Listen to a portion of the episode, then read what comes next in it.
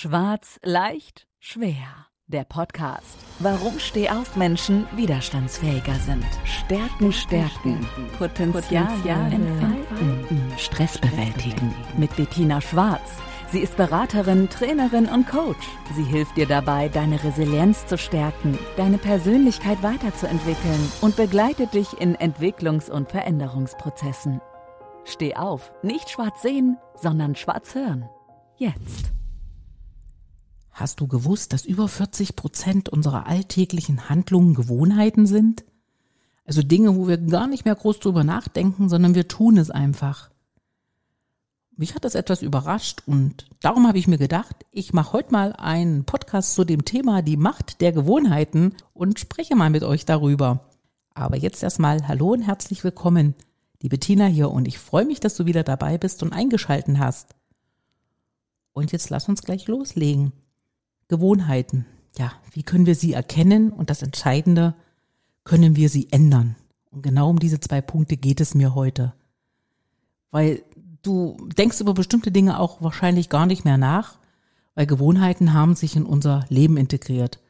Die Gewohnheit, morgens nicht gleich nach dem ersten Klingeln des Weckers oder das Handy, welches summt, welches dich aufwecken möchte, springst nicht gleich aus dem Bett, sondern du sagst halt immer, ich brauche noch zehn Minuten und stellst auf Schlummerfunktion.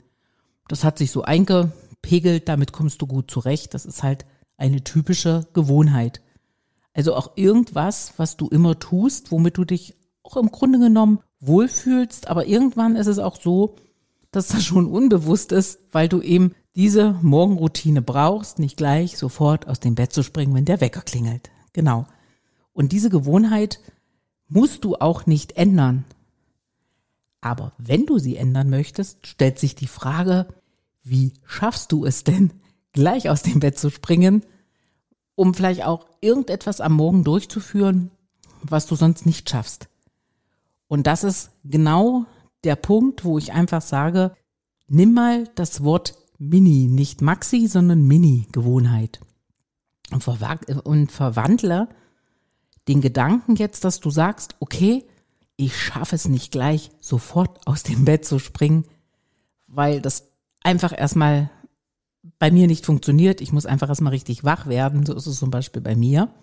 Und dann versuchst du halt die Schlummerfunktion deines Handys oder Wecker so zu stellen, dass du im Grunde genommen beim zweiten Mal schon rausgehst oder vielleicht beim ersten Mal. Das heißt, du fährst das sukzessive runter, schaffst es nicht gleich. Nächsten Tag schaffst du es vielleicht auch gar nicht. Und dann kommen halt die Tage, wo du immer mehr in diese Routine kommst und diese Gewohnheit für dich neu definierst oder einfach neu einfügst.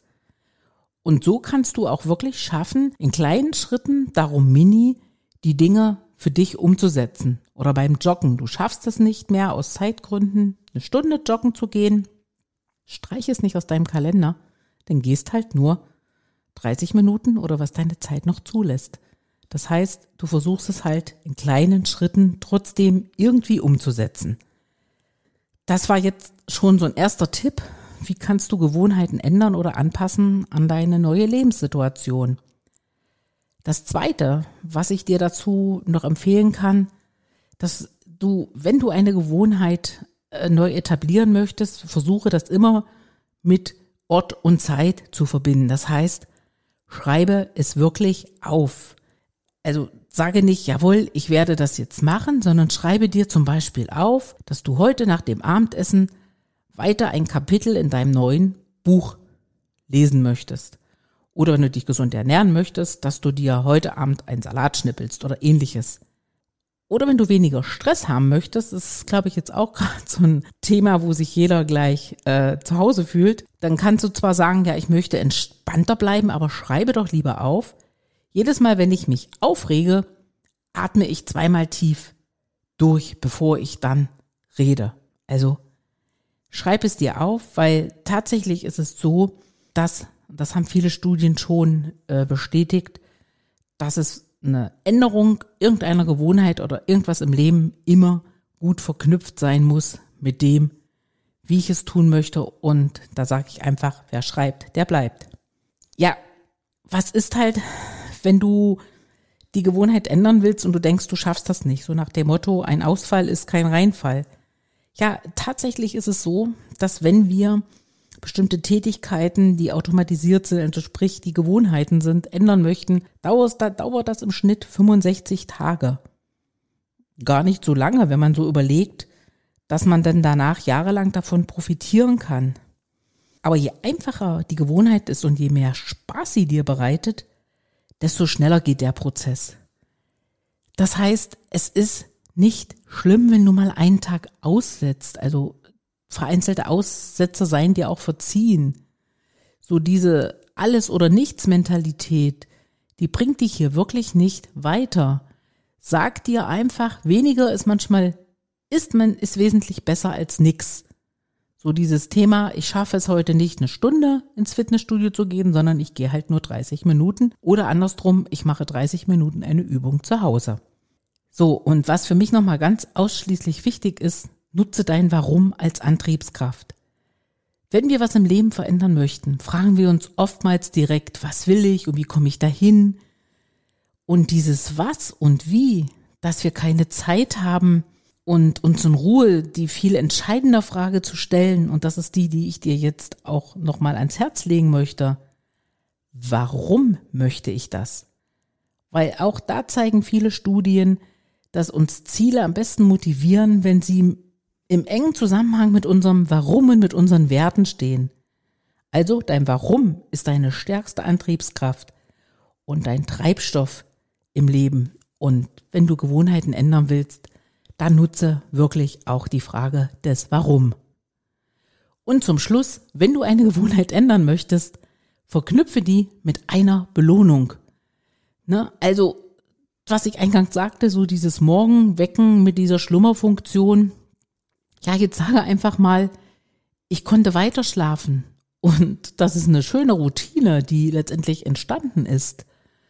Aber es ist diese schlechte Gewohnheit, und das zeige ich dir auch gleich, die hat sich natürlich viel schneller eingeschlichen.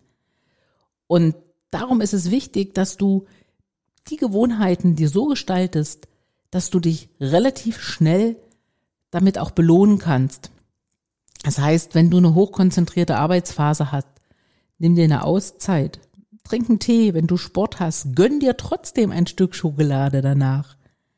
Weil eine Belohnung kann alles sein und es führt zu einer Ausschüttung von Dopamin.